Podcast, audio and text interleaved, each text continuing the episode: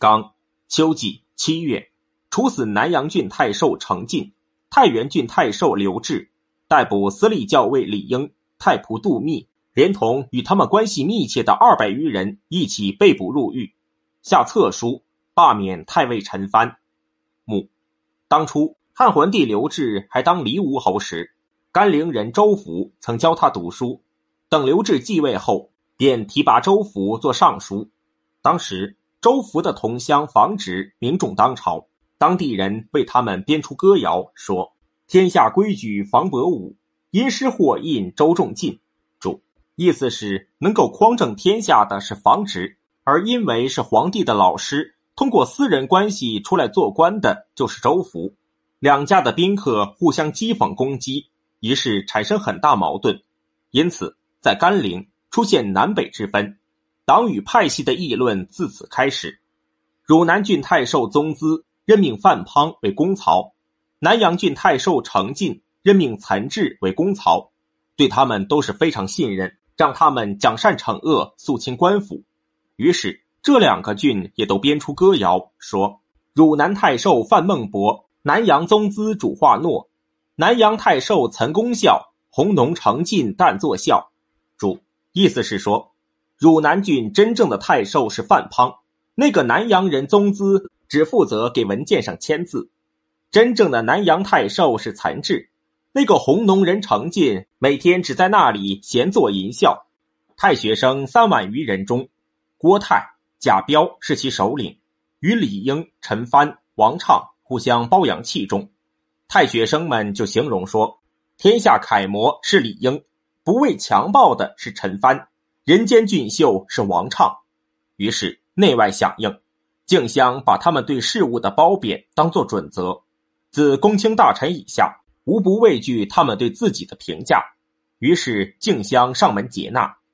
渊县有位富商叫张范，依靠与宫妃宦官的关系横行霸道，岑志说服程进，将张范逮捕，不久遇上大赦，而程进。却将张范处死，然后才上报。小黄门晋阳县人赵金贪婪暴虐，太原太守刘志也是在大赦令颁布之后，却将其处死。于是中常侍侯览便指使张范的妻子上书申冤，宦官们趁机诋毁控诉程进、刘志。汉桓帝刘志大怒，将二人押回京师监狱。主管部门承顺旨意，奏报应将二人弃市。山阳郡太守翟超任命张俭为都邮，侯览家就住在山阳郡房东县。他残害百姓，大建坟墓。张俭上书检举侯览，又毁坏其住宅，没收其财产。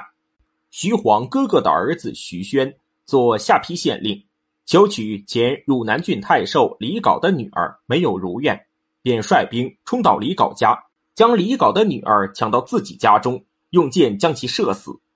东海国国相黄福逮捕徐宣家属，无论老幼，一律弃市。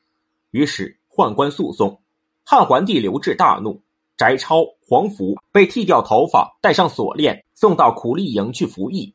陈蕃与司空刘茂共同进谏，请求宽恕程进、刘志、翟超、黄福四人。汉桓帝刘志心中不快，刘茂不敢坚持，陈蕃就独自上书说：“现在。”边疆的贼寇不过是四肢的疾病，而内政不治理，这才是心腹之患。臣寝不能眠，食不能饱，实在忧虑。陛下左右这些亲近之人，一天天受到宠信，而能听到的忠言却一天天减少，内患逐渐积存，外忧正在加深。小户人家能积存百万资产，做子孙的尚以败光祖先产业为耻。更何况，陛下继承的家产是整个国家，是从先帝那里接受下来的，却打算松懈怠慢。即使不爱惜自己，难道不应当想一想先帝创下这份基业的辛劳吗？刘志、程进真心诚意要铲除邪恶，而他们本人却要身受屠刀。翟超、黄福奉公守法，不屈从于权贵，却一同遭受惩处。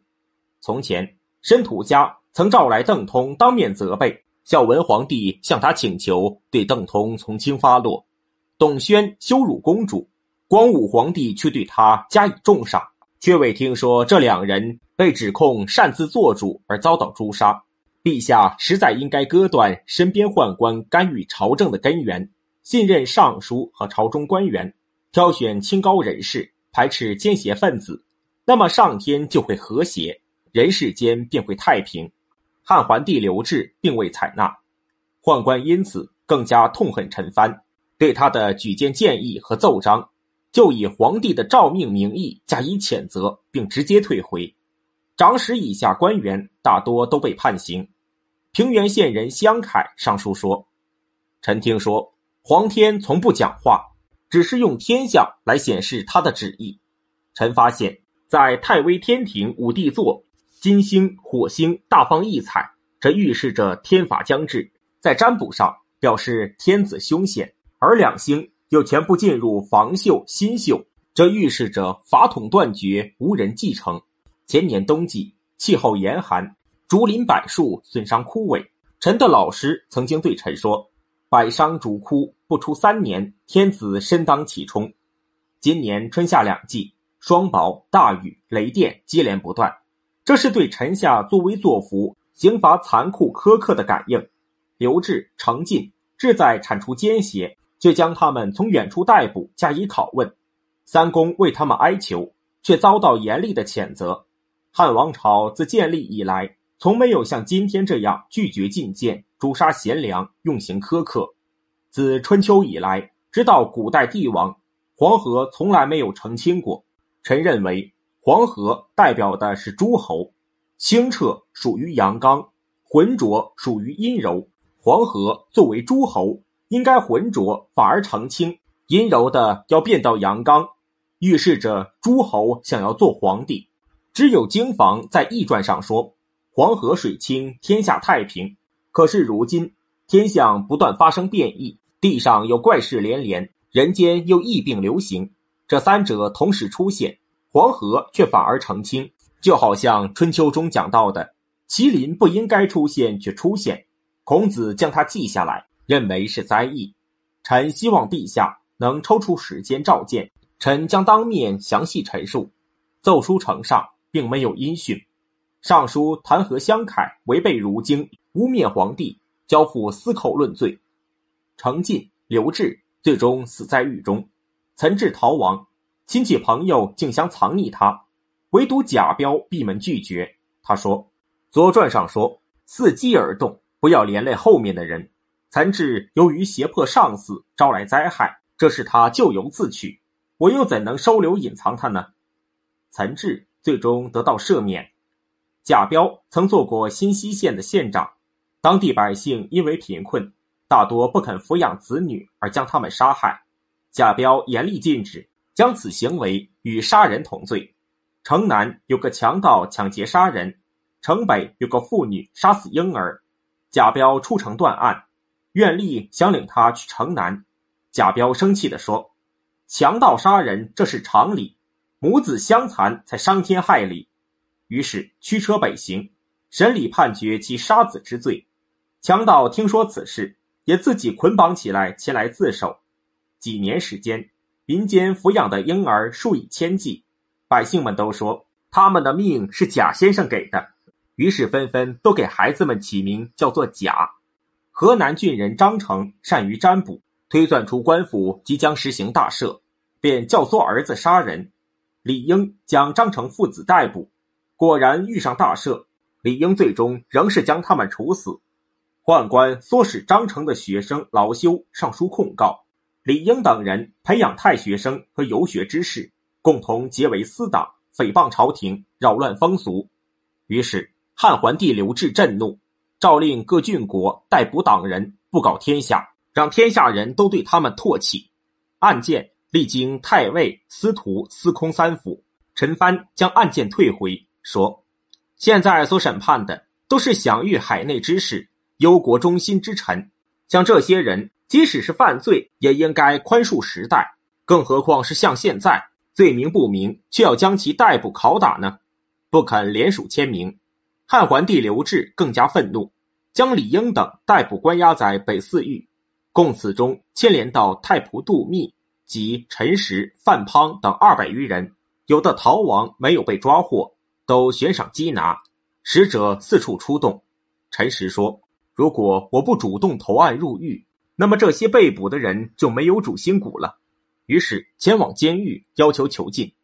陈蕃又上书极力规劝。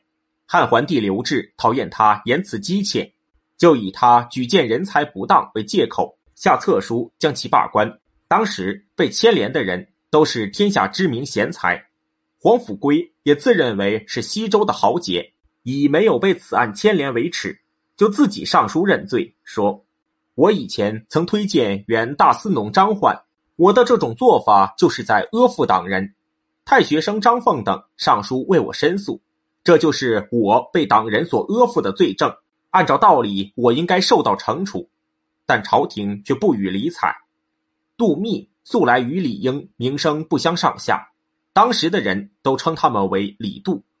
杜密曾经做过北海国的国相，在一次例行的春季巡视中，来到高密，看见郑玄在做乡色夫的小官，知道郑玄是个奇才，就请他到郡府任职。又送他去太学求学，后来郑玄果然成为儒学大家。杜密离职还乡，每次拜见郡守、县令，经常托付办理一些事情。同郡人刘胜也从蜀郡离职返乡，但他闭门谢客，从不打扰当地官员。太守王玉对杜密说：“刘胜是清高之士，公卿大臣中有很多人举荐他。”杜密回答说。刘胜官至大夫级别，受到太守上宾礼遇，却知善不能举，闻恶不言语，隐瞒自己内心感情，爱惜自己的羽毛，就如同寂寞无声的寒蝉。这是个罪人。现在对于志向高尚、身体力行的贤才，我就推荐；对于那些违背道义、丧失气节的人，我就纠正，使您能做到赏罚适度、美名远扬。这其中万分之一不也有我的参与吗？王玉惭愧佩服，待他更厚。刚任命窦武为城门校尉。母窦武在位时，多方征辟名士，洁身自爱，嫉恶如仇，不受贿赂，妻子儿女的衣食仅够维持而已。得到皇帝皇后的赏赐，全都散发给太学生们，以及施舍给贫民。因此，众人一致称赞他。刚，汉桓帝刘志永康元年（公元一百六十七年）夏季五月，地裂，五月三十日日食。刚六月，赦免党人，将其遣送回乡，终身不许做官。